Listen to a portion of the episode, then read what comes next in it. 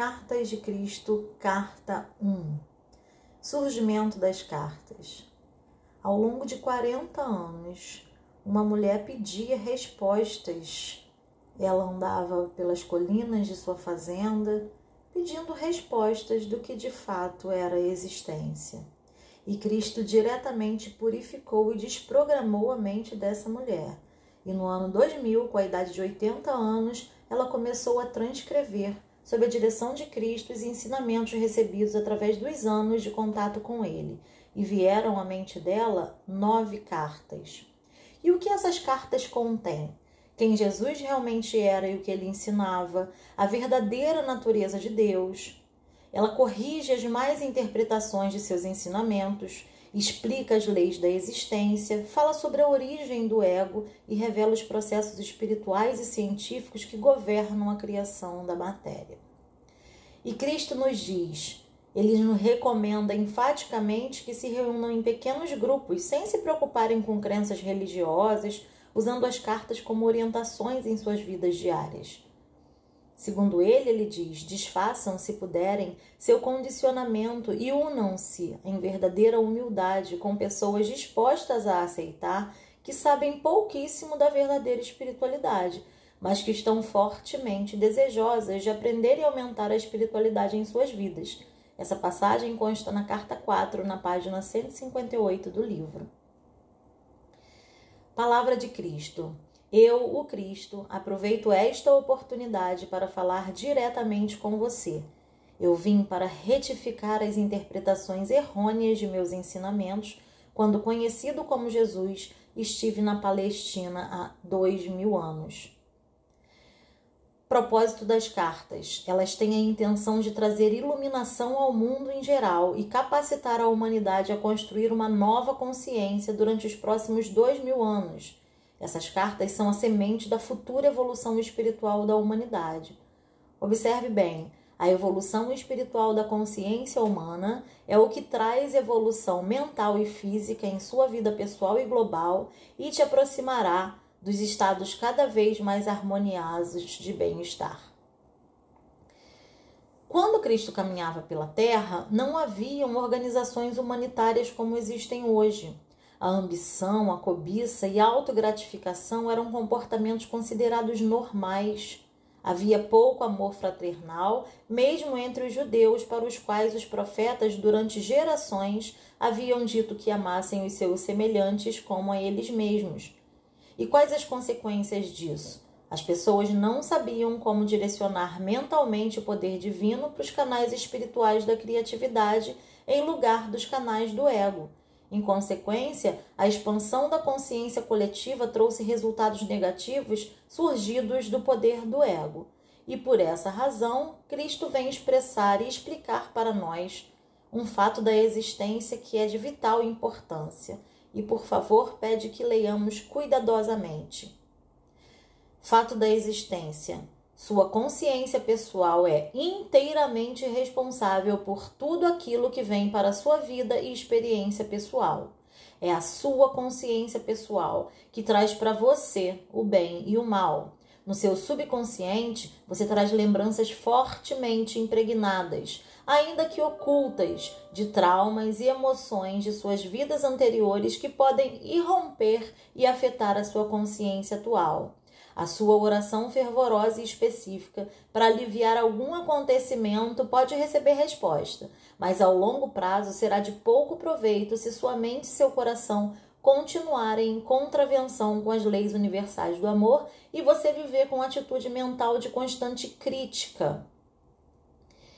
Sobre as leis universais da existência, essas leis se relacionam somente às atividades da consciência e são exatas e indesviáveis não são prêmios ou castigos de Deus.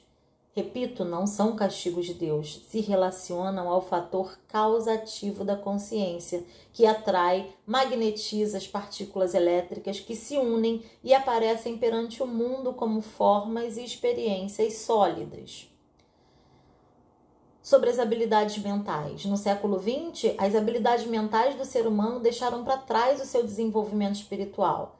Os cientistas pensaram que poderiam explicar as origens da criação atribuindo apenas a casualidade. Como resultado direto disso, as pessoas abandonaram a moralidade e começaram a dar atenção completamente à própria vontade. Puseram em marcha uma nova ameaça no mundo, uma vez que começaram a criar uma nova forma de consciência egóica mundial, diretamente oposta à natureza do divino amor incondicional. A consciência humana bloqueou o fluxo divino. Infecção mental contagiosa.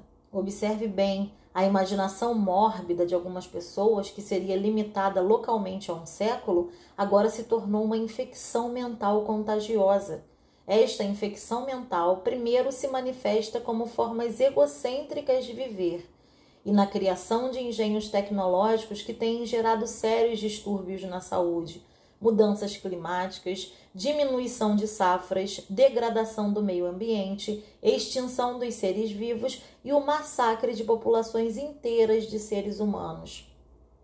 A infecção mental se manifesta na personalidade humana como um comportamento desviado e destrutivo, como o consumo de drogas com excessos abdomináveis de crueldade e depravação, operações mafiosas e excessos sexuais.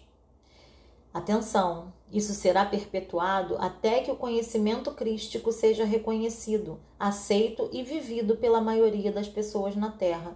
Esse conhecimento irá mostrar a vocês como voltar ao verdadeiro caminho da vida, a fim de começar a criar o tipo de vida que todo mundo realmente deseja. E essas palavras não são ditas para te ameaçar ou castigar você mas sim para lhe alertar. Acorde, perceba o perigo. Seus próprios impulsos de consciência são os impulsos de vida, são impulsos eletromagnéticos altamente criativos. Quando seus impulsos de consciência são de uma natureza virulenta, violenta, agressiva e homicida, eles emitem partículas elétricas de consciência virulenta, violenta, agressiva e homicida, que tomam forma de vírus venenosos no ar, se propagando de uma pessoa inocente para outra. O que nasce e se nutre em uma mente doente acaba por tomar forma no mundo físico. E isso não é castigo de Deus, como as igrejas podem ensinar, é um fato científico da existência. Portanto, é um assunto de extrema urgência que todas as pessoas espiritualizadas mantenham distâncias das imaginações infantis para perceber claramente a verdade da criação e da existência. Mensagem para as igrejas.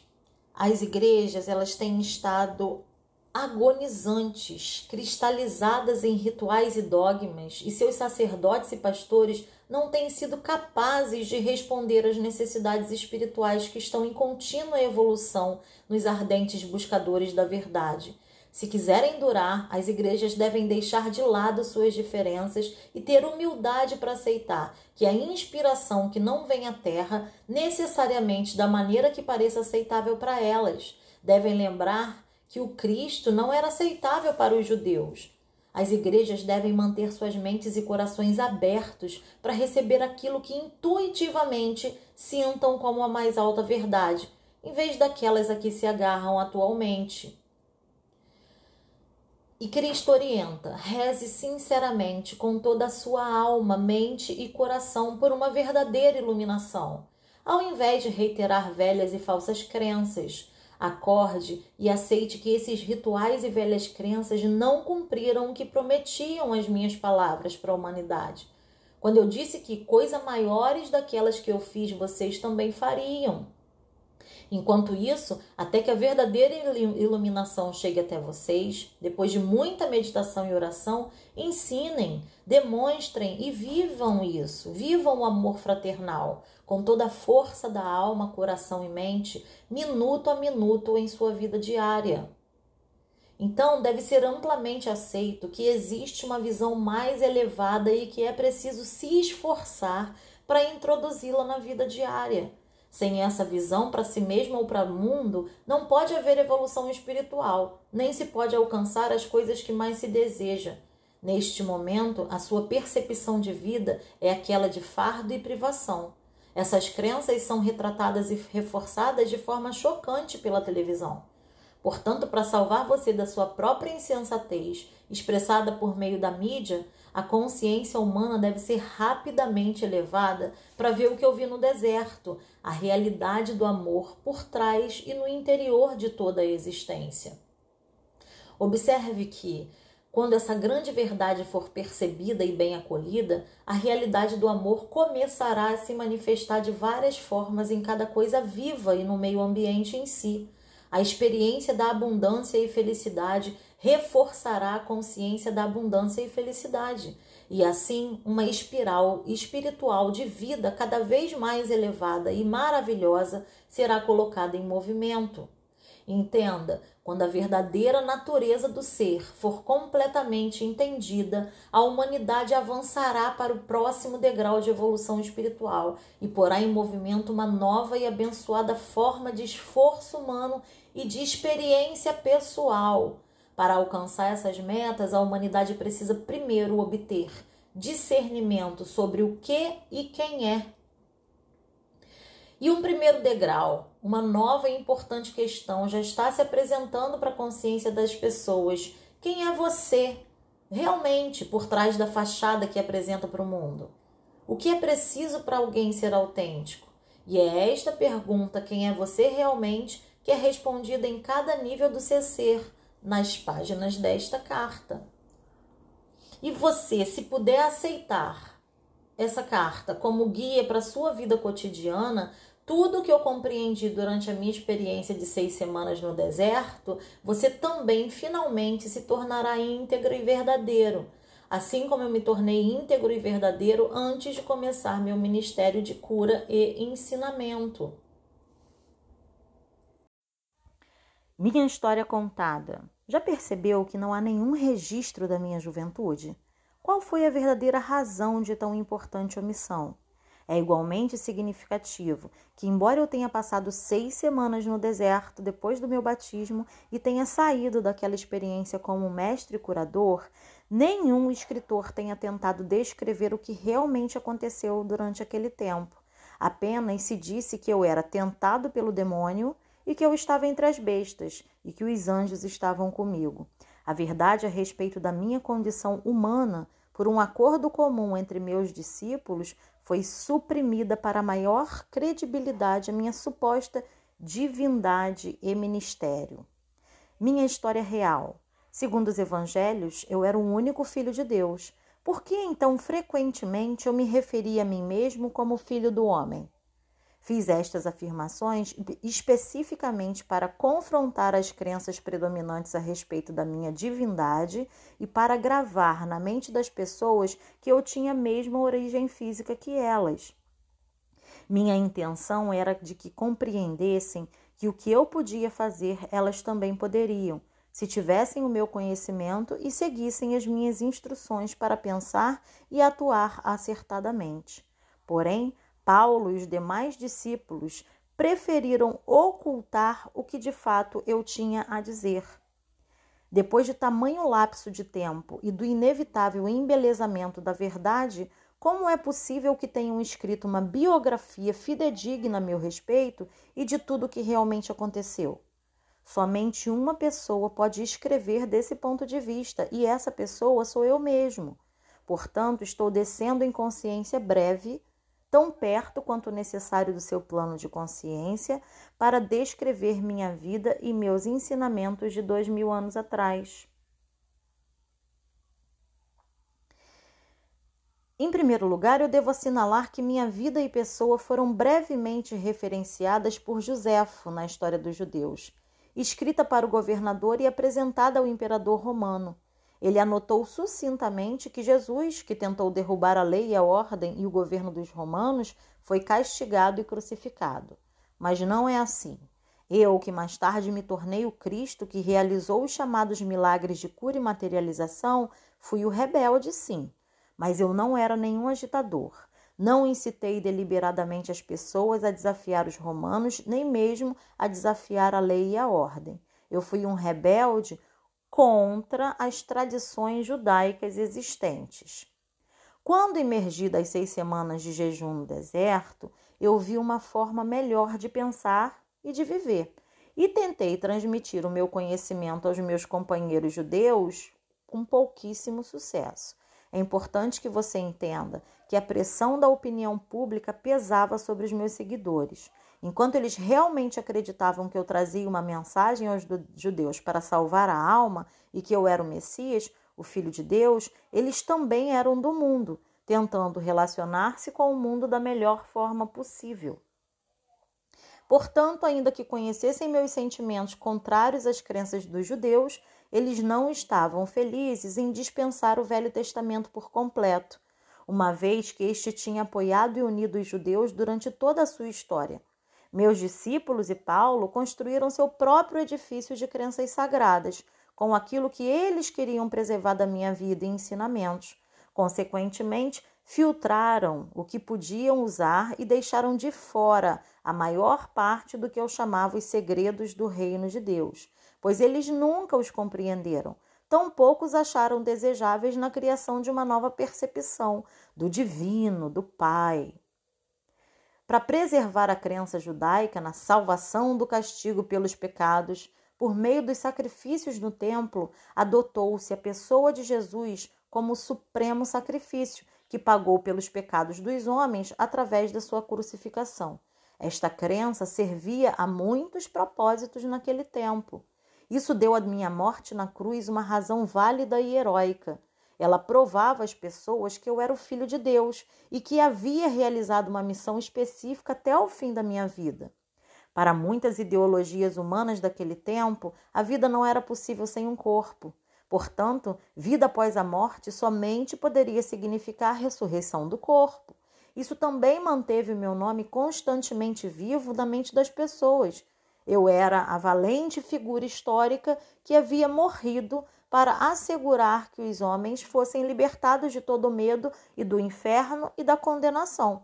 Desde que eles acreditassem em mim, seriam salvos. Minha juventude. Eu nasci na Palestina, minha mãe estava convencida de que eu era o Messias. Ao contrário da crença popular, eu não era uma criança santa. Aos 12 anos, me levaram até o templo para ser entrevistados pelos sumos sacerdotes, para que se determinasse se eu estava pronto para iniciar o treinamento religioso judeu. E eu fui rejeitado por ser demasiadamente teimoso. Amargamente decepcionada, minha mãe me levou para casa e fez o seu melhor para me criar na santidade, que marcou seu próprio comportamento em todos os momentos. Aquela era uma tarefa impossível, já que eu era, acima de tudo, um individualista de comportamento indisciplinado. Como jovem, me tornei impossível de controlar, um verdadeiro rebelde. Rejeitei a adesão incondicional da minha mãe, a fé e tradições judaicas preferindo o riso às atitudes hipócritas. Recusei-me a aprender um ofício que me confinasse à rotina. Escolhi me misturar com todo tipo de gente das classes mais desfavorecidas, bebendo com eles, conhecendo prostitutas, me divertindo, conversando, discutindo, rindo e sendo um ocioso. Quando eu precisava de dinheiro, eu ia trabalhar nos vinhedos por um dia ou dois, ou fazia trabalhos que me pagassem o suficiente para comer e beber propiciando-me o lazer que eu desejava.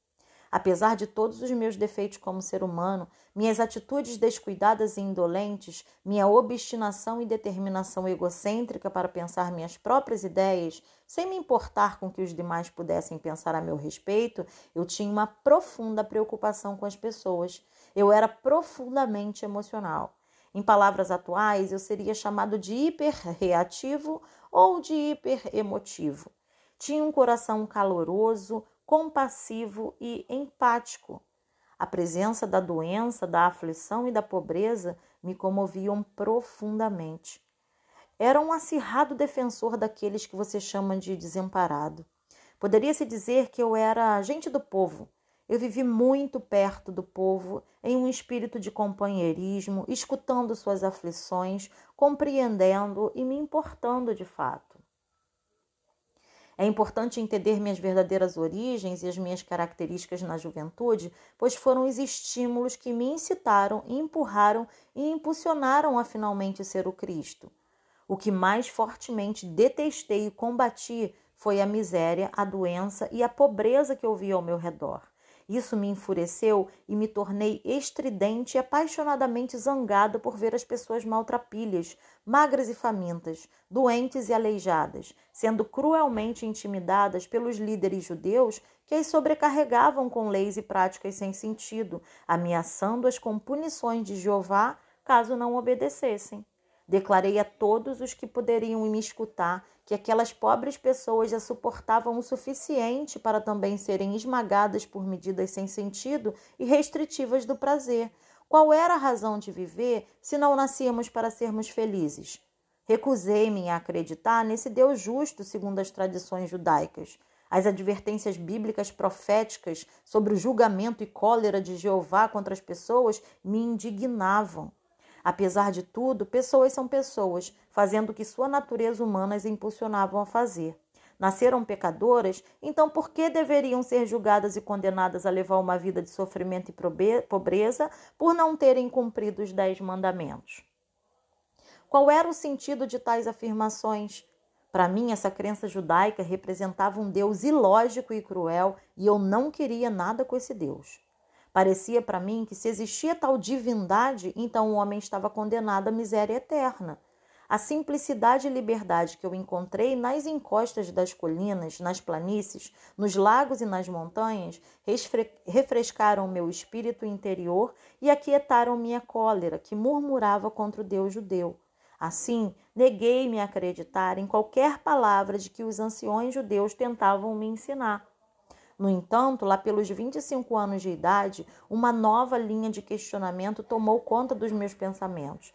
Enquanto eu caminhava sozinho pelas colinas, cada vez com mais frequência, a minha rebeldia foi aos poucos sendo substituída por uma ânsia que me consumia, de saber e compreender a verdadeira natureza daquele que, sem dúvida nenhuma, devia inspirar e respirar por meio da criação. Revisei meu estilo de vida e percebi quanto sofrimento as minhas ações haviam causado à minha mãe e a muitas outras pessoas. Embora eu sentisse profunda compaixão pelos fracos e sofredores, a minha natureza rebelde havia me levado a um comportamento egoísta e sem consideração para com minha família. O amor subjacente por eles brotou em mim e percebi, igualmente rebelde contra meu comportamento anterior. Escutei falar de João Batista e do trabalho que ele fazia entre os judeus, que vinham até mesmo de Jerusalém para ouvir suas palavras. Decidi visitá-lo para que me batizasse. A caminho do Rio Jordão, me senti muito entusiasmado com a possibilidade de ser batizada e de começar uma nova vida. Eu sabia que, apesar de o meu emocionalismo indisciplinado, também tinha nascido uma inteligência aguçada e um dom para um debate inteligente e persuasivo. Isso era meu o qual eu tinha usado caprichosamente de forma negativa, levando as pessoas desenfreadas discussões. Eu havia jogado fora o meu talento em troca de uma vida de egoísmo, preguiça e prazer. Como resultado, havia perdido todo o respeito dos demais e nem eu mesmo me respeitava mais. Pela primeira vez, isso me pareceu intolerável. Ocorreu-me que no futuro eu poderia e deveria empenhar os meus dons naturais para o melhor uso, ao invés de apenas ficar fazendo barulho. Talvez eu pudesse encontrar um caminho para aliviar a carga daqueles que eu tanto me compadecia. Até então, eu não havia sido útil para ninguém.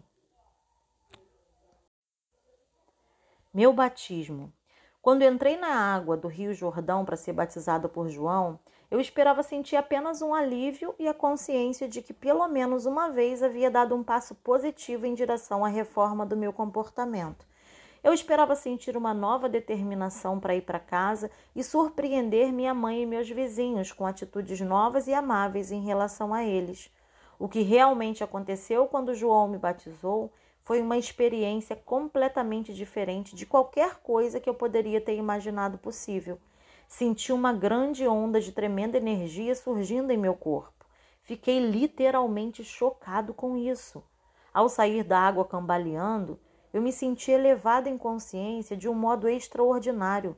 Um grande fluxo de brilhante felicidade me elevou a um estado de êxtase. Estava arrebatado e consciente de uma grande luz.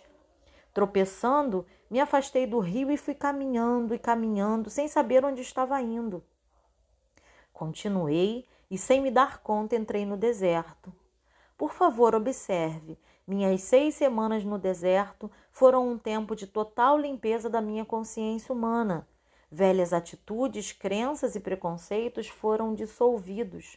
Chegou o momento de compartilhar com as pessoas receptivas tudo o que eu senti, vi, percebi e compreendi. Para ajudar as pessoas a abandonarem a velha imagem de uma divindade bíblica, eu evitarei me referir a Deus por essa palavra e vou usar uma terminologia projetada para ampliar sua mente, para abraçar aquilo que realmente é, para além de toda forma terrena, cor, som, emoção e compreensão. Esta terminologia se tornará cada vez mais significativa na medida em que você for perseverando na meditação e na oração. O que eu senti quando eu estive no deserto? Fui elevado no interior de uma luz radiante e me senti maravilhosamente vibrante, vivo e com poder. Eu estava cheio de êxtase e alegria e sabia sem dúvida alguma que aquele poder era o verdadeiro Criador do qual todas as coisas criadas haviam recebido seu ser. Esta gloriosa harmonia interior, paz e sensação de perfeita realização, nada mais precisando ser acrescentado àquele belo momento, era a própria natureza da realidade, o poder criativo, dando vida à criação e à existência, o que eu vi, compreendi e percebi quando estive no deserto. Fui elevado dentro de uma outra dimensão de percepção consciente que me permitiu ver a verdade com relação à vida e à existência. Vi lúcida e claramente o que era real e o que era falso no pensamento do homem. Compreendi que aquele poder criativo que eu estava experimentando era infinito, eterno, universal que preenchia todo o espaço além do céu, dos oceanos, da terra e de todas as coisas vivas. Vi que aquilo era o poder mental, era o poder criativo da mente. Não havia ponto onde não existisse aquele poder criativo da mente divina.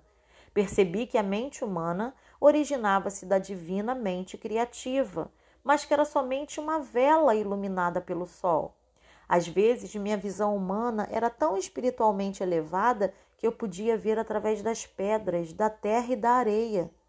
Estas então pareciam ser simplesmente minúsculas partículas de brilho cintilante. Eu percebi que nada era realmente sólido. Quando eu tinha momentos de dúvida de que aquilo pudesse ser assim, as mudanças no fenômeno deixavam de existir. E muito mais tarde eu descobri que meus pensamentos, se fortemente impregnados de convicção, poderiam causar mudanças no cintilar das partículas, coisa que a ciência chama hoje de partículas carregadas eletricamente, e, portanto, produzir mudanças na aparência da pedra ou de qualquer outra coisa que eu estivesse estudando. Foi naquele momento que eu compreendi o poderoso efeito que a convicção ou a fé inaquebrantável tinham sobre o ambiente, ao exprimir um comando ou mesmo uma crença. E ainda mais impressionante foi a abertura da minha mente, a compreensão em consciência cósmica de que tudo o que havia testemunhado era realmente o poder criativo da própria mente divina, tornada visível no cintilar das minúsculas partículas.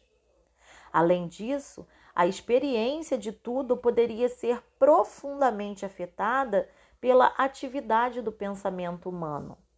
Compreendi que não havia nada sólido no universo que tudo que era visível estava manifestando um estado de consciência diferente que determinava a composição e a forma do cintilar das partículas. Portanto, toda forma exterior era uma expressão de consciência interior. Compreendi que a vida e a consciência era um e a mesma coisa. Era impossível dizer isto é vida e aquilo é consciência.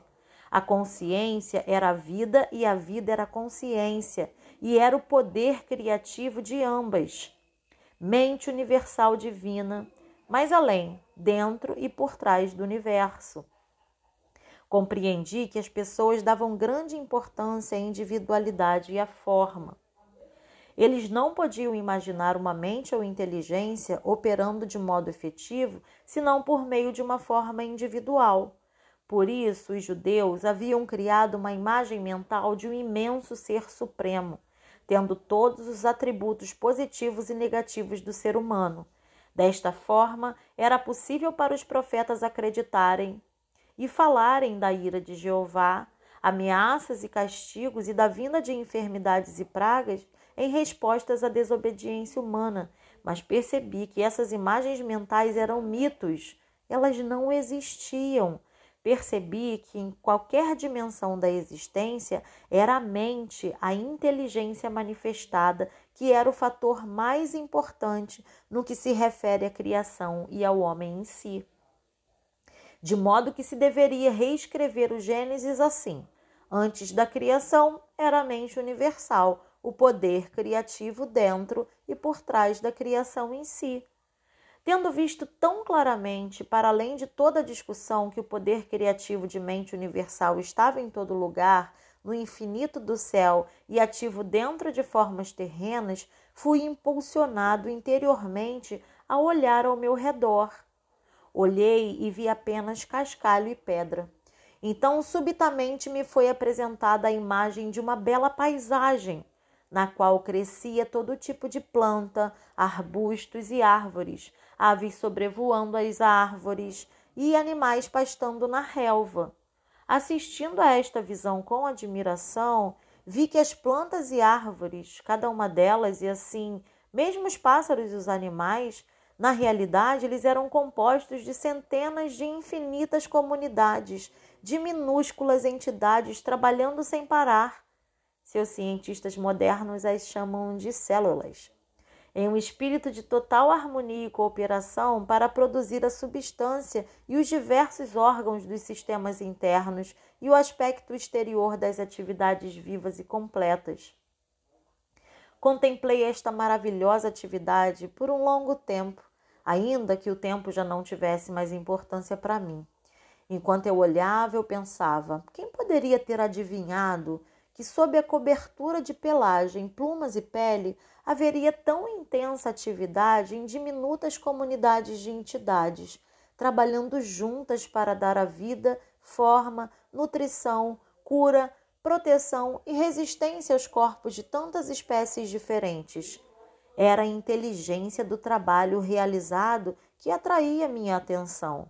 Assim, compreendi que o trabalho era uma parte integral da atividade do poder criativo, desde a menor entidade, que é a célula, dentro dos sistemas viventes, até a mais avançada entidade no universo, o homem em si. No sistema de todos os seres vivos, todo o trabalho estava sob a direção do poder criativo divino, na qual estavam os planos e desígnios da criação. Vi que esses planos e desígnios eram, na verdade, formas de consciência e poderiam chamar-se de palavras, uma vez que cada palavra significa uma forma muito especial de consciência. Assim, a palavra original na consciência do poder criativo se manifesta no mundo visível, a palavra e, portanto, o padrão da consciência permanece na mente criativa divina, manifestando-se continuamente em si mesma. Pude ver então que tudo no universo vivia, se movia e tinha seu ser, no poder criativo da mente universal, a qual era infinita e eterna e era a única verdadeira realidade por trás de todas as manifestações da forma individualizada Enchi-me de louvor, pois tudo no mundo procedia, e ainda estava dentro deste supremo poder criativo da mente divina. Fiquei maravilhado com toda esta atividade secreta que está sempre operando em tudo que é vivo, incluindo o corpo humano. Perguntei-me como é que unidades tão pequenas funcionavam de forma tão inteligente de acordo com os planos específicos para produzir sem erro a forma proposta, o tronco da árvore, as folhas, flores, frutos, insetos, pássaros, animais e o corpo humano. Compreendi com mais clareza ainda que o poder criativo era a própria fonte de toda a atividade inteligente no universo. Se o homem possuía inteligência, era somente porque havia extraído da fonte universal de todo ser. Além disso, foi-me mostrado que o poder criativo divino sempre trabalha de acordo com certos princípios de construção, exatos e fundamentais, foi-me mostrado que, assim como os homens têm características claras e uma natureza bem definida ao se apresentarem frente ao mundo, assim também o poder criativo possui uma natureza clara e definida, características distintas, as quais poderiam ser claramente reconhecidas na maneira com que todos os seres vivos, plantas, animais, aves e homens foram construídos e mantidos. Vi que esses princípios e características, claramente observados no processo de criação, eram leis invariáveis, governando toda a existência. Estas leis são tão parte da vida que nunca são questionadas. São constantes e consistentes, mas não haveriam tais leis se não houvesse poder criativo inteligente se manifestando por meio do universo. Esses princípios da criação, as características do poder criativo em si, são os seguintes. Eu os traduzo para o seu tempo presente porque esses princípios são eternos. 1. Um, a natureza do poder criativo é crescimento. Tudo que é vivo sempre cresce. O crescimento é uma característica universal, um princípio invariável da existência. 2. A natureza do poder criativo é alimentação e nutrição. A alimentação e a nutrição são um processo maravilhosamente organizado dentro do corpo, que é evidente para todos aqueles que se dão ao trabalho de considerá-lo. A alimentação é fornecida para todos os seres vivos de acordo com as preferências individuais, e o alimento é digerido para promover a saúde e o bem-estar. Quando pequenas criaturas nascem, o leite já está dentro da mãe, pronto, à espera do recém-nascido. Isso também é um princípio misterioso da existência que ninguém pode negar. Nenhuma ciência pode explicar por que teria aparecido na existência esta função do sistema, que assegura a sobrevivência da espécie. A função em si mesma pode atualmente ser compreendida, mas não o porquê, a mola mestra da função. 3. A natureza do poder criativo é cura. A cura é uma característica natural da existência e pode-se dizer que é um processo de aperfeiçoamento natural que ocorre para assegurar o conforto individual, mas ninguém pode explicar o que impele a atividade de cura. 4. A natureza do poder criativo é proteção. A proteção é uma característica integral do poder criativo, e tudo que parece ser a sua atividade aparentemente milagrosa é dirigida à proteção. Hoje, seus livros de medicina descrevem os vários sistemas protetores do corpo, mas quando eu estava no deserto, eu vi a característica de proteção inerente ao poder criativo inteligente. Vi da seguinte forma: à medida que as plantas, aves e animais estavam me sendo apresentados para que os observassem de forma inspirada, eu pude ver como cada necessidade de proteção havia sido amorosamente fornecida, com grande atenção a cada detalhe. Estas características de proteção é combinada com outras características. 5. Dinâmica de satisfação das necessidades. Isso é evidente no fornecimento de pelos, pelagens e plumas para proteger a pele dos seres vivos, aquecendo-os no frio e abrigando-os no calor.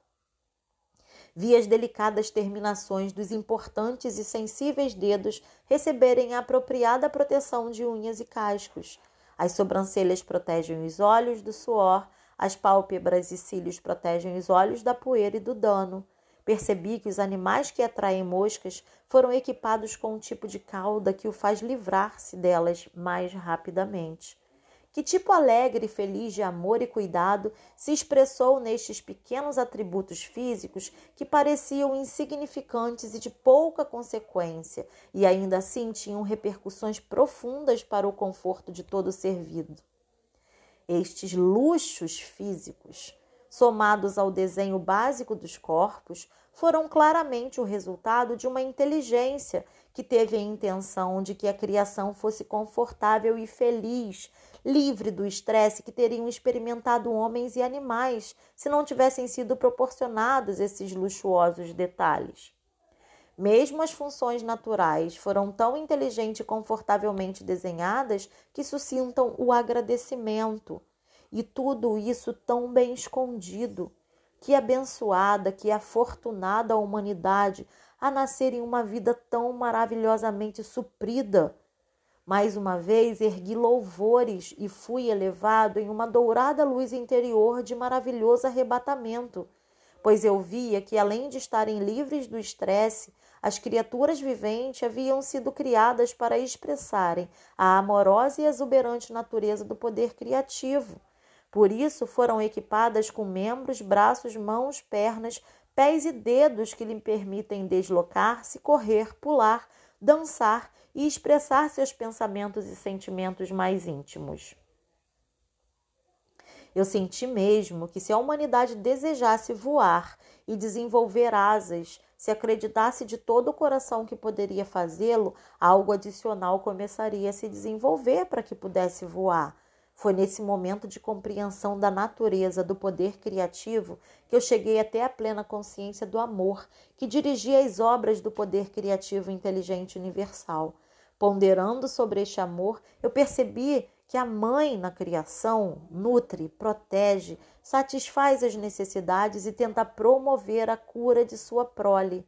Esta é a atividade do amor.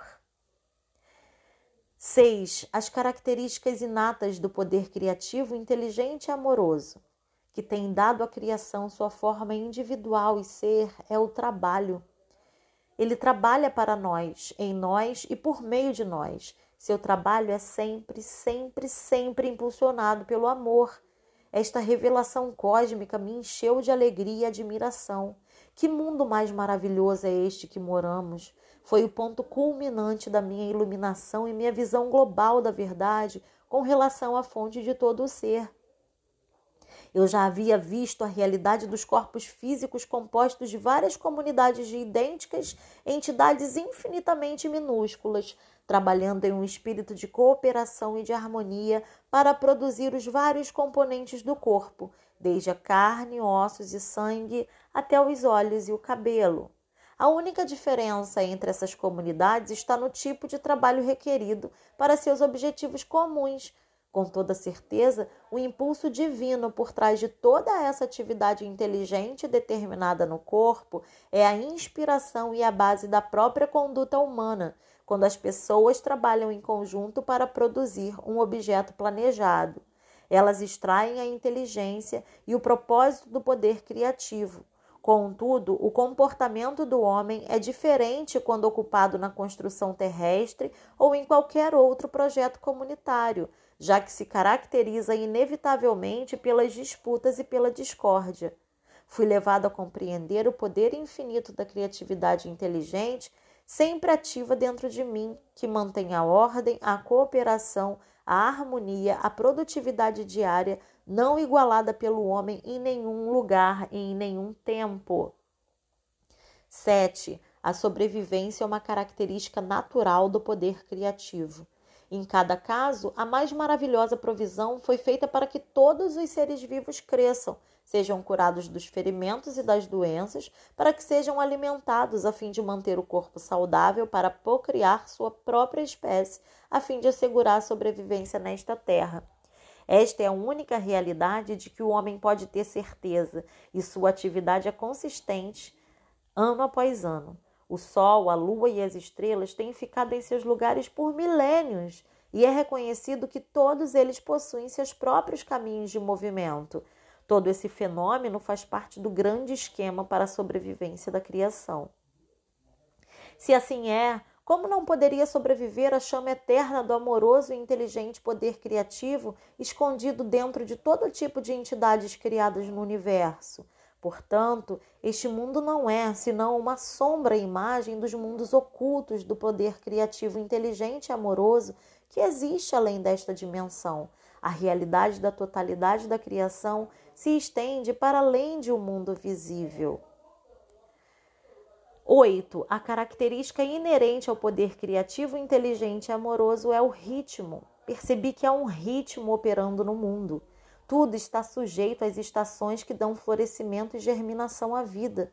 Uma estação de crescimento levando a, esta a uma estação de maturação e colheita, assim como a de produção de semente, que garante a sobrevivência da vida vegetal. Logo, há o período de deterioração gradual e o descanso trazido pelo inverno, mas nada do que é criado e vido é permitido extinguir-se. O Sol e a Lua expressam essas características dentro do universo. Esse ritmo, inclusive, pode ser vi visto nas fêmeas dos seres vivos. 9. As características inerentes do poder criativo, inteligente e amoroso são a lei e a ordem. A constante ordem e a segurança natural na criação, mesmo ao administrar as diminutas entidades, que são as células dentro do corpo, surpreendem e transcendem em muito a qualquer esforço humano. Portanto, o universo inteiro opera sob um sistema de perfeita lei e ordem. Percebi, em níveis cada vez maiores de exaltação espiritual, que o poder criativo demonstrou determinação inteligente e preocupação amorosa com todos os seres vivos. Compreendi que a vida não é algo nebuloso ou amorfo, mas sim um poder criativo inteligente e amoroso que eu posso, na realidade, sentir dentro de mim, mesmo como um tremendo e intensificado estado de ser, uma percepção, um resplendor, êxtase, alegria e amor Soube que eu era um com isto, preenchido com isto, e era um com tudo aquilo que me rodeava, e era um com o céu e as estrelas. E o mais maravilhoso e glorioso de tudo, e a real natureza e função deste Pai poder criativo era trabalhar para criar alegria, beleza e conforto, assegurando o bem-estar da humanidade trabalhar na humanidade fornecendo alegria interior, saúde e conforto, trabalhar por meio da humanidade, inspirando-a com novas percepções e entendimentos. Uma visão maravilhosa de gloriosa criatividade chegou à minha mente, uma vez que nos convertamos verdadeiramente no Um, canais purificados e instrumentos do poder criativo inteligente, poderemos ascender gradualmente em consciência até realmente expressarmos por meio de nossas mentes e corações a própria natureza do poder criativo universal. Então, a vida na Terra se tornará verdadeiramente um estado celestial e a todo momento entraremos em um estado de vida eterna. Esta certamente deve ser a verdadeira meta por trás da criação, eu pensei. Isso chegou a mim como uma onda de júbilo e amorosa alegria de que foi este o propósito pelo qual o homem evoluiu e se desenvolveu. Mesmo neste momento, ainda que o homem seja tão imperfeito no seu comportamento, não há nada absolutamente impossível para ele no futuro, uma vez que, apesar de seus erros, ele é um com o poder criativo e o poder criativo está dentro dele, dando-lhe vida, um corpo e tudo o que mais que ele necessita. Toda essa compreensão me elevou às alturas do arrebatamento, exaltação e do êxtase mais sublime, de modo que eu mal conseguia suportar. Senti que meu corpo se dissolveria como a expansão do poder dentro em mim. Eu irradiava luz e podia vê-la à minha volta, iluminando a paisagem do deserto. Meu coração cantava em louvores. Quão maravilhoso e belo é o poder criativo amoroso que trabalha incessantemente em nós, por meio de nós e para nós. Que milagre era a criação! Eu gritei alto: Você é a fonte de todo ser. O Criador e ao mesmo tempo sua manifestação dentro e por meio do que é criado.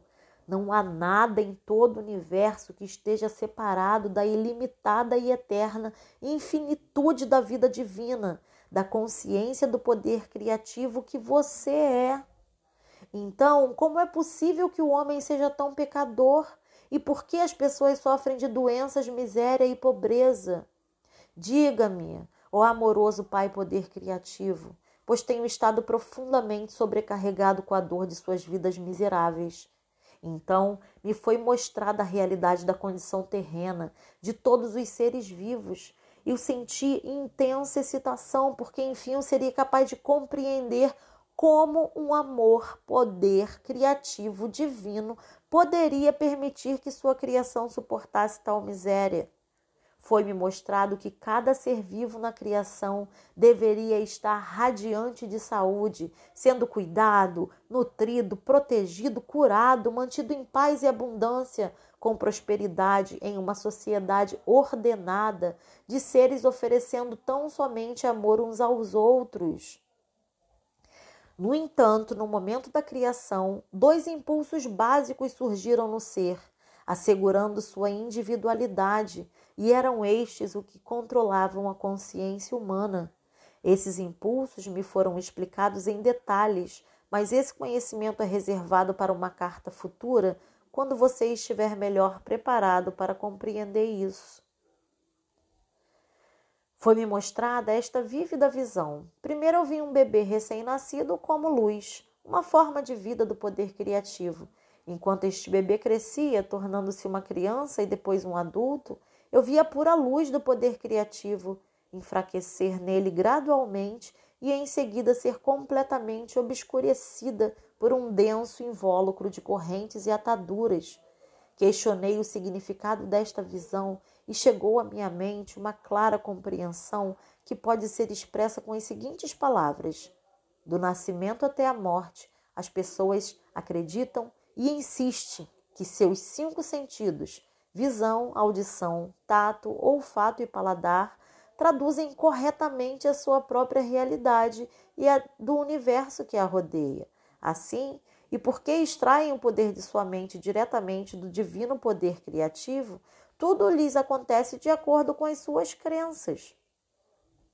Cada atadura representa os pensamentos habituais de uma pessoa, suas respostas às demais pessoas e aos eventos, seus preconceitos, ódios, inimizades, ansiedades, preocupações e tristezas, os quais lhe amarram e extinguem a luz de sua visão interior que provém do poder criativo. Assim, ela entra na escuridão, mas não sabe disso. Ela pensa que está crescendo e amadurecendo nos caminhos do mundo que lhe permitem avançar e ter êxito, o objetivo da maioria das pessoas na Terra. De fato, quanto mais madura e acostumada a estes caminhos, mais aprisionada por suas correntes e amarras ela se torna, dentro do domínio dos impulsos gêmeos da ligação-rejeição. Além disso, cada corrente é forjada por desejos egoístas e enganadores, ganância, agressão, violência e violação. Essas correntes pesam em torno da pessoa e sobrecarregam a psique, que é o poder da consciência criativa no mais profundo do seu ser. As correntes e as ataduras a apertarão mais firmemente a cada ano que passar, até que ela perceba que o que está fazendo a si mesma, até que se arrependa sinceramente de cada amarra e corrente e faça devida reparação àqueles a quem tem prejudicado. Com esta visão, compreendi um aspecto muito valioso da existência. O homem nasce com todo o potencial para construir uma vida preciosa para si mesmo, Porém, ao ceder aos desejos egoístas e ódios, ele próprio cria uma prisão de miséria da qual não tem como escapar até que perceba a verdade da existência. Todos os problemas de uma existência difícil se encontram nos processos mentais do próprio homem. Foram somente as formas de consciência das pessoas seus pensamentos, palavras, sentimentos e ações que criaram uma densa barreira entre sua consciência e a consciência criativa universal, que interpenetra o universo em cada folha, árvore, inseto, animal e ser humano. Também me foram mostradas as leis da existência que controlam a capacidade humana para criar novas circunstâncias e ambientes relações, realizações ou fracassos, prosperidade ou pobreza. Tudo aquilo que o homem profundamente acredita ser, bom ou mal, naquilo se tornará. Tudo aquilo que teme que os outros lhe façam, assim eles farão. Tudo aquilo que espera que os outros lhe façam, primeiro deve fazer a eles, uma vez que assim estará criando um padrão de consciência que voltará para abençoá-lo na medida em que tem abençoado os outros. Será vítima da doença que o apavora, por criar um padrão de consciência da coisa que menos quer experimentar. Tudo aquilo que emana da mente do coração do homem retorna a ele em seu devido tempo, de uma forma ou de outra. Lembre-se de que toda coisa sempre gera o seu igual. Pensamentos fortemente emocionais são sementes da consciência, plantadas em seu próprio campo de consciência. Estas crescerão dando uma colheita semelhante à semeadura. Estes são os frutos do livre-arbítrio. Não há escapatória para que o homem pensa, diz ou faz, pois ele nasce do poder da consciência criativa divina e cria com aquilo que ele imagina. Aqueles que anseiam pelo bem para si mesmos devem primeiro concedê-lo aos outros. Deixe que a sua própria existência seja uma bênção para os demais. Quando estas pessoas estão em harmonia com todos os outros, então elas estão perfeitamente sintonizadas com o poder da consciência criativa universal e são trazidas para o fluxo da natureza do Pai, que é crescimento, proteção, nutrição, tanto física quanto mental e espiritual, cura e satisfação das necessidades dentro de um sistema de lei e ordem. Como posso descrever para você meu resplendor interior, minha luz transcendente, o brilho de alegria e os poderosos sentimentos de amor que possuíram e inflaram intensamente todo o meu ser, até que a pressão dentro de minha mente e coração me fez gritar. Era tão poderoso que parecia que minha forma física se dissolveria por completo. Ao receber toda aquela compreensão suprema e sublime da realidade, nossa fonte do ser e a verdadeira natureza da criação em si mesma e da humanidade, fui elevado em espírito e meu corpo se tornou leve como o ar. Naquele momento, quando estava elevado no poder criativo divino em si, eu era de fato quase que uma pessoa divina, experimentando um alto grau da natureza do Pai Poder Criativo dentro de mim e sentindo sua própria unidade e preocupação amorosa para com a humanidade. Por isso, mais tarde poderia dizer com verdade: somente eu conheço e tenho visto o Pai. Naquele momento, como eu desejava ensinar, curar, reconfortar, elevar, alimentar e livrar as pessoas de sua dor e miséria. Ansiava por libertá-las do seu medo de um místico Deus vingativo. Quando eu retornasse para contar para elas sobre a verdade, como eu enfatizaria a realidade do Pai Poder Criativo, o amor perfeito, que supre cada necessidade. Tudo que elas tinham a fazer era pedir, buscar e chamar, e todas as suas necessidades de qualquer tipo seriam atendidas. Com que alegria eu contaria boa nova de que a redenção do sofrimento está ao seu alcance, bastando apenas darem os passos necessários para purificar a mente e o coração dos impulsos gêmeos do ser manifestado. Isto deveria ser simples, eu pensei. A pessoa necessitava apenas ter compreensão e autocontrole. E eu desci até seus níveis de vibração para remetê-los ao meu estado de espírito durante o período em que eu estive no deserto. Ajudará imensamente sua própria compreensão se você tentar entrar no meu estado de consciência daquele momento. Tantas coisas ficarão claras para você como os meus trabalhos de cura e o meu caminhar sobre as águas. Elas parecerão uma consequência natural da minha nova compreensão do Pai Poder Criativo. Se você ler os evangelhos de Mateus e Marcos, seus registros terão um novo significado para você.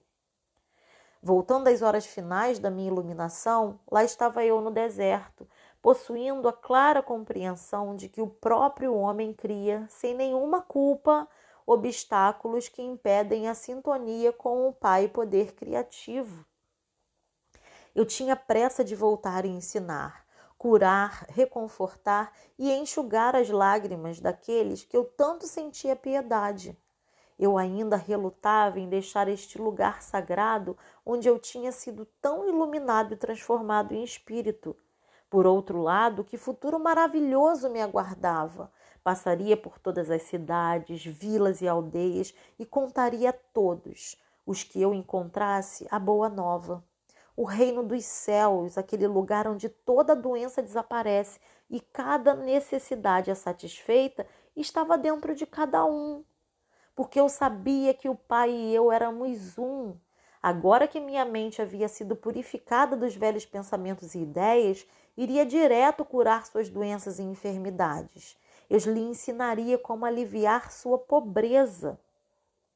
Quando a consciência do Pai começou a diminuir em mim e eu gradualmente comecei a voltar à consciência humana, dei-me conta da tremenda fome que eu estava sentindo e também do retorno do meu pensamento e condicionamento humanos.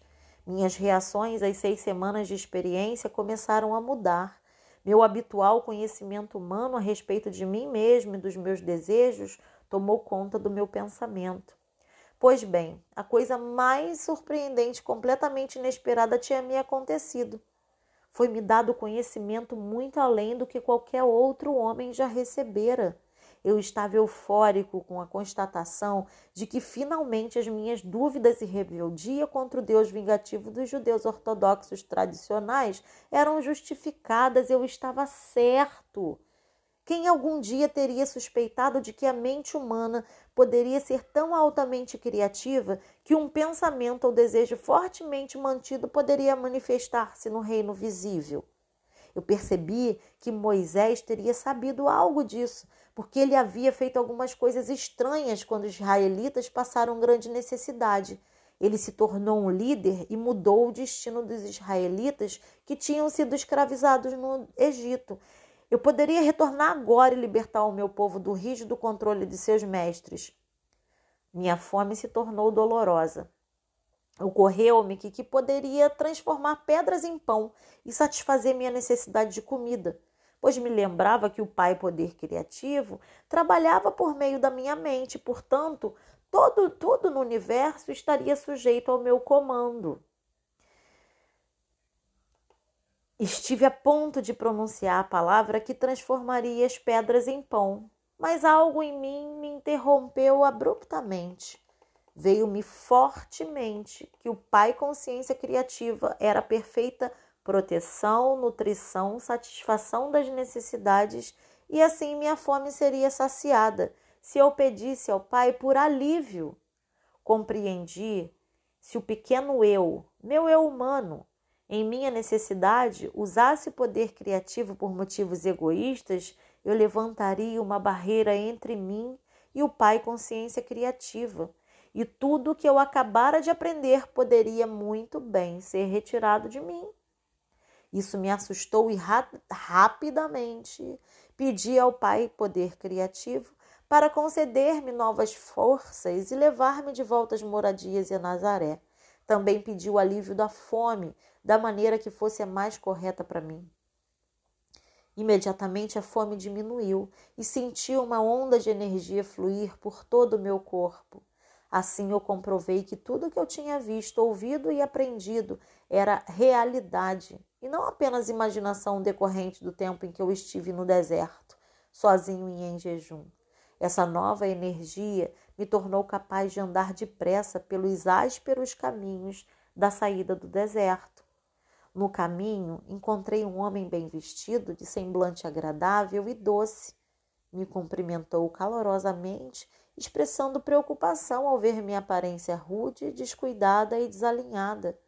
Alegremente, me fez sentar em uma pedra e compartilhou comigo sua excelente carne e pão. Eu me perguntava de onde ele havia vindo e por que estava em um lugar tão desolado. Em resposta ao meu questionamento, ele somente sorriu e não pareceu surpreendido quando eu disse que havia estado tantos dias no deserto e que tinha perdido a noção do tempo. Expliquei-lhe como havia sido iluminado sobre a verdadeira natureza do Criador do mundo e que me haviam sido ensinadas as leis naturais da existência. Estou retornando ao meu povo para lhe ensinar tudo o que eu aprendi. Eu falei alegremente, pois eu serei capaz de curá-lo e libertá-lo de toda doença e problema. O estranho respondeu tristemente: Isso levará muitos milênios. Eu estive prestes a repreender sua falta de fé quando percebi que ele já havia ido embora. Então eu soube que um mensageiro divino havia vindo me socorrer com bom pão e carne, e com compaixão tinha me avisado que minha missão poderia não ser tão simples, apesar de todo o meu entusiasmo.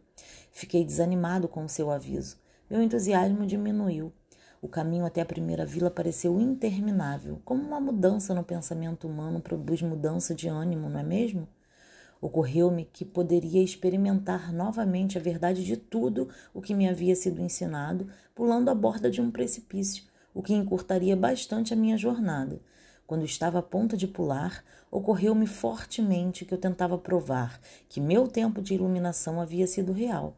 E se eu precisava de tal prova, era porque estava duvidando e provavelmente me mataria. Além do mais, havia me mostrado que em qualquer situação Poderia levar os meus pensamentos até o Pai Consciência Criativa e pedir por uma solução para qualquer problema. Com que rapidez me esquecia da verdade. Então rezei com grande fervor, pedindo perdão por minha fraqueza e por ser indulgente com as minhas fantasias, buscando minha própria forma de fazer as coisas. Novamente a resposta chegou como força renovada e maior firmeza no passo, enquanto escalava o terreno acidentado. Também percebi que cobria distâncias maiores tão rapidamente que parecia estar fora da contagem normal do tempo, e eu me encontrava em uma dimensão mais leve, onde a experiência humana era elevada acima da pesada escravidão do esgotante gasto de energia. Caminhar era tão fácil quanto revigorante. Exultei pelo fato de ter encontrado a chave para uma vida mais abundante. Um pouco depois, ao sentir-me mais à vontade, minha mente começou a vagar e eu pensei no encontro com o viajante e toda a bondade que ele me demonstrara. Mas também relembrei o aviso e novamente minha natureza anterior reafirmou-se e senti uma profunda rebeldia, uma vez que ele pretendia me dizer como se passaria o meu trabalho. Decidi que ele não sabia nada a respeito do meu futuro e deixei de lado seu aviso. Pois pensei, com meu conhecimento, eu poderia realizar coisas que nenhum homem jamais havia feito antes. Ao invés de lutar em uma vida difícil, eu poderia começar a acumular riquezas com facilidade, atrair seguidores por onde quer que eu fosse, compartilhar meus conhecimentos com eles e também aliviar um pouco as suas vidas. Eu poderia eliminar toda a dor e todo o sofrimento. Enquanto considerava os muitos lugares que poderia visitar tão facilmente, me senti tocado de leve à superfície do solo e elevando-me até alcançar o pico mais alto de uma montanha escarpada, dominando a região em volta. Tudo estava lá diante de mim. Senti voltar o meu entusiasmo. Como seria simples reunir as pessoas e compartilhar todo o meu conhecimento com elas. Eu me tornaria poderoso, até mesmo famoso, como o homem que salvou a humanidade de todas as suas doenças e problemas. Eu ganharia a estima e o respeito de todos e deixaria de ser lembrado como um sujeito ocioso e inútil. Com um tremendo choque, tudo que eu havia acabado de aprender há tão pouco tempo, há apenas algumas horas, voltou-me à mente com grande força e clareza. Eu não havia aprendido que a única maneira pelo qual poderia prosperar seria abandonando minha própria vontade e retornando ao Pai para ter ajuda em tudo que eu empreendesse? Então lembrei que a criação tinha seus próprios propósitos a cumprir o processo de individualização havia criado puxar e empurrar, o dar e o receber, no comportamento humano. Ainda que essas características humanas fossem a causa de grande angústia na vida das pessoas, não era essa mesma angústia que as abrigava a procurar melhores maneiras de viver a fim de encontrarem a verdadeira felicidade. Compreendi que os males da humanidade tinham seu lugar no esquema da existência humana. Era correto eu trazer informação privilegiada às pessoas para anular os efeitos do processo de individualização? Eu percebi que eu pensava desde o centro da minha individualidade, o ego, e era o impulso do ego que levantava barreiras entre a humanidade e o Pai Consciência Criativa. Portanto, meu centro de desejo humano teria que ser conquistado caso eu quisesse viver em perfeita harmonia com o Pai, como era minha sincera intenção. E assim eu seguia meu caminho pensando a respeito do que poderia acontecer e como eu poderia superar da melhor maneira os impulsos que regiam a minha condição humana, a fim de permanecer no fluxo de consciência do Pai, da qual extrairia inspiração, orientação, solução para os problemas, minha alimentação, saúde e proteção diárias. De fato, percebi que enquanto eu permanecesse dentro deste fluxo diário de consciência do Pai, nenhum mal poderia me aproximar e cada necessidade minha seria atendida. E o mais importante, a consciência do Pai, trabalhando por meio de mim, faria tudo o que fosse necessário para ajudar as pessoas com tanta necessidade de cura e conforto. E em todos os momentos, eu deveria superar a minha rebeldia contra a dura realidade da existência para escutar a voz interior e submeter-me à vontade maior do Pai. Esta vontade maior era o amor perfeito, dirigido unicamente para promover o meu bem maior. Seria uma tolice, eu pensei, continuar trilhando o caminho da vontade própria que até então ditava o meu comportamento. Foi então que me veio a inspiração para falar com as pessoas por meio de parábolas. Aqueles que estivessem preparados para receber o conhecimento entenderiam e fariam bom uso dele.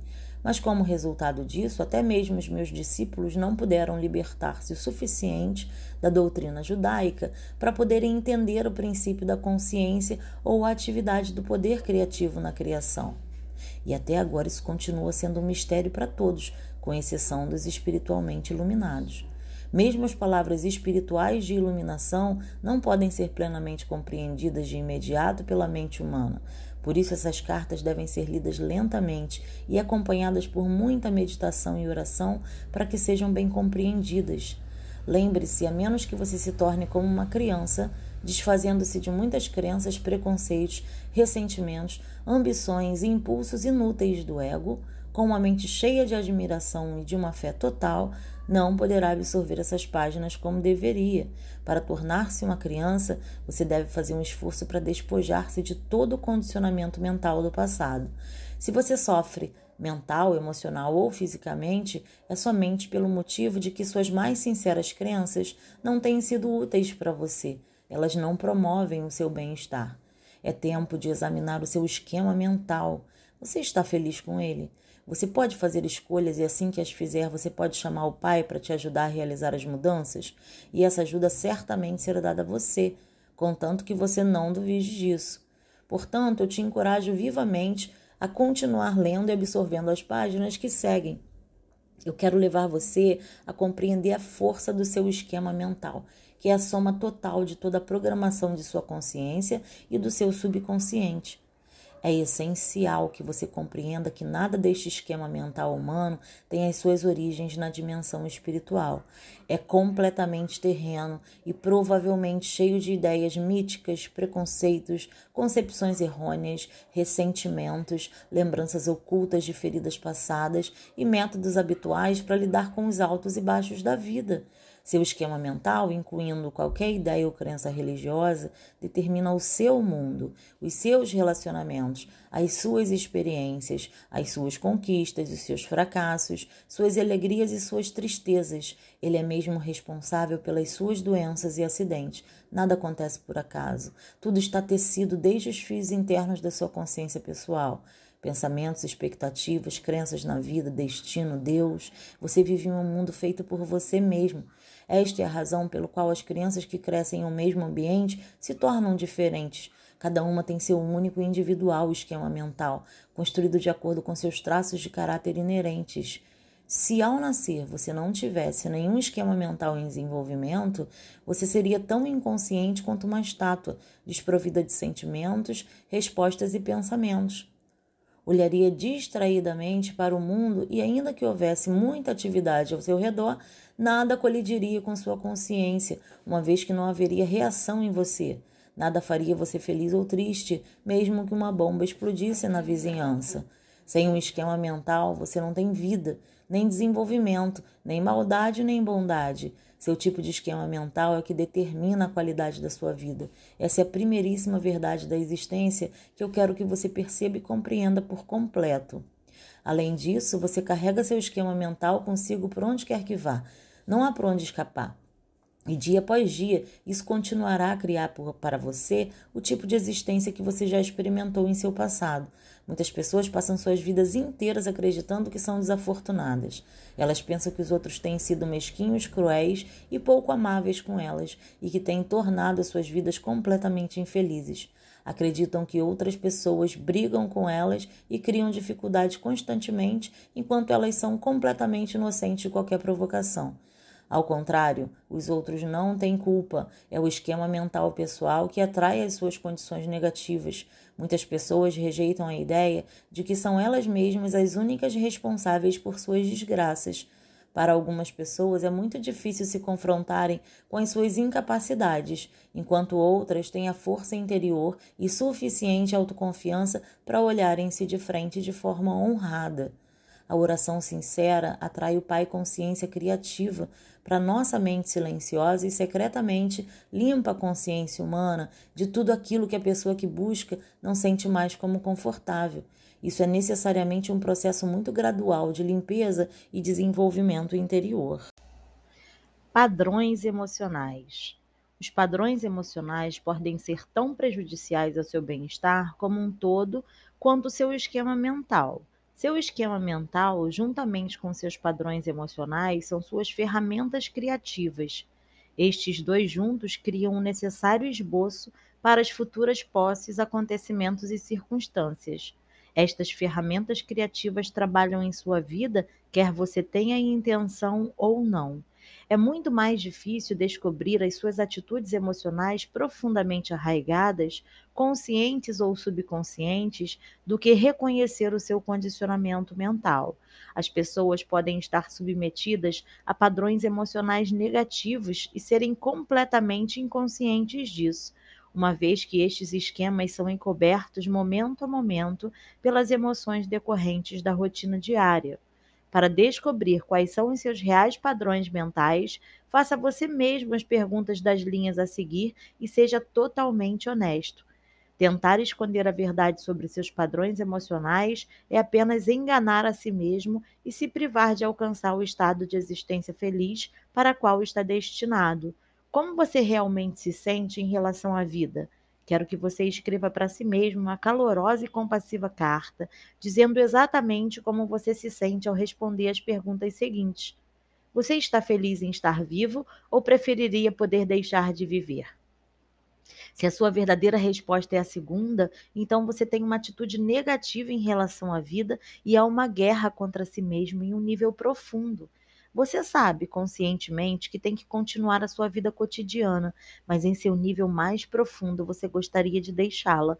A guerra interior te impede de atrair tudo o que você poderia estar experienciando com um padrão emocional positivo. Como você realmente se sente em relação a seus parentes?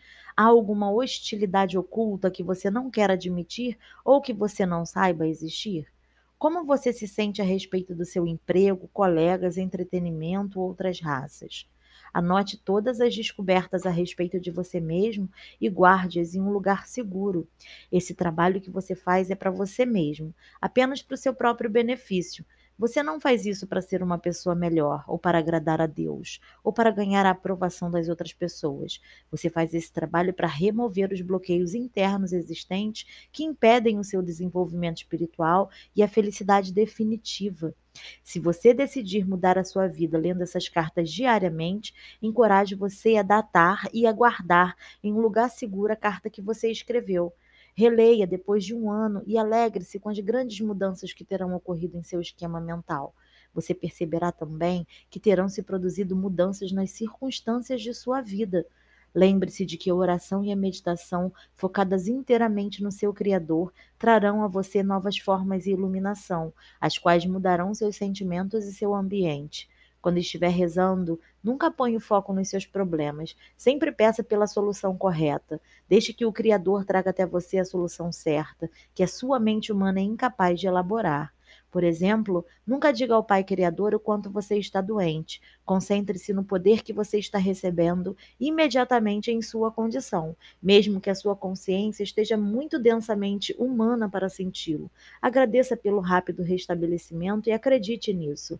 Quando você agradece, está aceitando, reconhecendo, acreditando e impregnando em sua própria consciência a percepção de que a sua prece agora descansa com o Pai consciência amorosa, está sendo processada para a visível manifestação no devido tempo e na hora certa.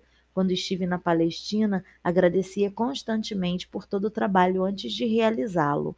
Nunca reze e logo saia do aposento dizendo às pessoas como você se sente mal ou como está terrível a situação pessoal ou nacional. Se você já pediu ao Pai Criador para resolver os seus problemas financeiros ou de saúde, não seria um insulto a ele continuar levantando condições negativas passadas? Você desfaz imediatamente o trabalho em que o Pai Criador está engajado. Se na sua mente, depois da prece, as condições antigas ainda não se tornarem condições negativas do passado, então volte a fazer oração, até que você possa descartá-las de sua mente e possa realmente acreditar que tudo está sendo solucionado de forma divina naquele mesmo instante. Retorne uma e outra vez a agradecer pelos benefícios que você está pedindo. Eles seguramente se materializarão. Há milhares de pessoas no seu mundo hoje confiando consistentemente no Pai Criador Universal para satisfazer cada necessidade e testemunhando as múltiplas bênçãos em suas vidas. Abandone seus temores, eles não te beneficiam em nada. Volte-se agora para o Pai Criador Universal, que é a fonte do seu ser, concepção, crescimento, desenvolvimento, nutrição, regeneração, cura, satisfação de todas as suas necessidades, proteção, tudo dentro de um sistema de leis espirituais e ordem. Perceba que todo este maravilhoso trabalho é construtivo, intencional e ordenado. Você tem verdadeiramente uma mente mestra sustentando você sua família e suas condições de vida. Confie nela. Não permita que sua forma de pensar estrague a operação criativa divina. Lembre-se, acima de tudo, de que eu, o Cristo, apenas executei os meus chamados, milagres, porque recebi que o reino de Deus estava dentro de mim e que eu poderia contar sempre com o meu Pai Criador, que trabalhava em mim e através de mim. Lembre-se de que você tem uma consciência individual somente porque você é um esboço do Pai Consciência Criativa.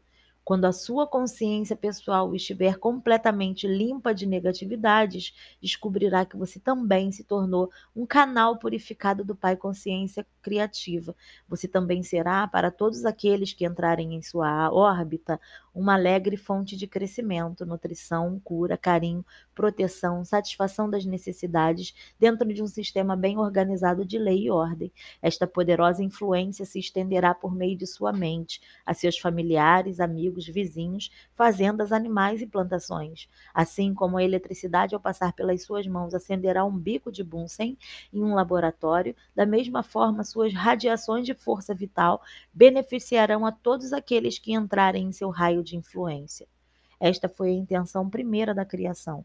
Você está destinado a expressar a consciência criativa universal por meio de sua mente e de seu coração. Eu, o Cristo, venho neste momento para mostrar-lhe como fazer isso. Em primeiro lugar, considere o estado de consciência em que realizei os meus chamados milagres. Não fiz nenhuma oração específica, apenas pedi ao Pai Criador que estava irradiando por meio da minha própria consciência por qualquer coisa que se fizesse necessária.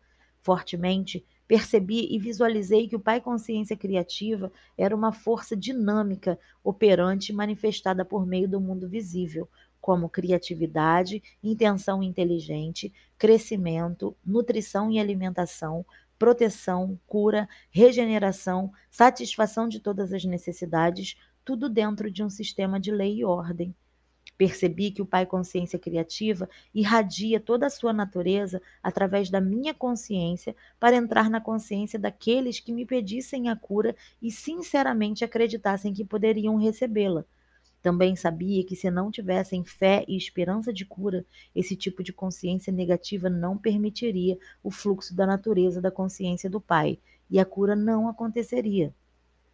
Também percebi que o trabalho de cura feito pelo Pai Consciência Criativa era realmente o amor manifestado de forma visível na Terra. Também compreendi que todo o trabalho realizado pelo Pai Consciência Criativa no mundo visível era o amor manifestado, e agradeci por isso.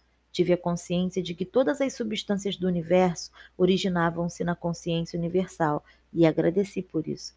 Compreendi que o Pai Consciência Criativa era o trabalhador e que ele era eterno e infinito, e nada, nada, exceto a mente humana, poderia impedir que fizesse seu trabalho. Portanto, livrei a minha mente de todos os sentimentos e pensamentos humanos e soube que eu era um canal perfeito do Pai amoroso e que a sua vontade perfeita seria cumprida na pessoa que precisasse de cura. Mas tome nota disso. Eu também soube que o que quer que fosse que na consciência da pessoa tivesse levado à sua invalidez, mutilação ou doença, tinha sido apagado de seu corpo naquele momento. A questão era a consciência da pessoa habitual faria voltar os males divinamente apagados de seu corpo? Por isso eu dizia à pessoa que havia sido curada: vá e não volte a pecar. Quero que você saiba e acredite de todo o coração que o meu estado de consciência quando eu estive na Terra, descrito nos parágrafos acima, é o estado de consciência, a que você deve aspirar com toda a sua mente e todo o seu coração. Minhas experiências de iluminação no deserto me permitiram alcançar a consciência crística, em uma grande medida enquanto estive na Terra. Mas você pode seguir os meus passos, se tiver vontade de fazê-lo, e com certeza estarei disponível para te ajudar em sua jornada. Você poderá sentir minha presença se for suficientemente sensível para isso. Mas se um primeiro momento você não sentir nada, não desanime, porque enquanto você faz o trabalho de mudar sua consciência, você pode estar absolutamente certa de que estará sintonizando com a minha consciência crística e estarei a par de tudo o que estiver acontecendo com você.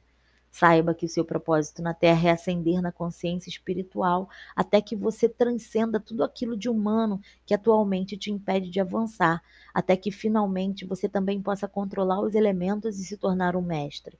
Compreenda também que quando a consciência mundial estiver plena, sintonizada com o Pai Consciência Criativa, todas as coisas adversas ao perfeito bem-estar do homem desaparecerão. Não haverá mais mosquitos portadores de malária, gafanhoto que acabe com as plantações, condições climáticas extremas, infecções, vírus e tudo mais que atualmente causam problemas para os seres vivos. Você viverá sob um manto de proteção universal. Quando a sua própria consciência estiver em perfeita consonância e harmonia com o Pai amoroso, então você também será divinamente protegido e se tornará um canal de intenção criativa, crescimento, nutrição e alimentação, proteção, cura, regeneração, satisfação das necessidades, lei e ordem. O Pai amoroso estará operando em sua mente, coração, corpo e em seus assuntos estará operando em todos aqueles para quem você direcionar o seu poder.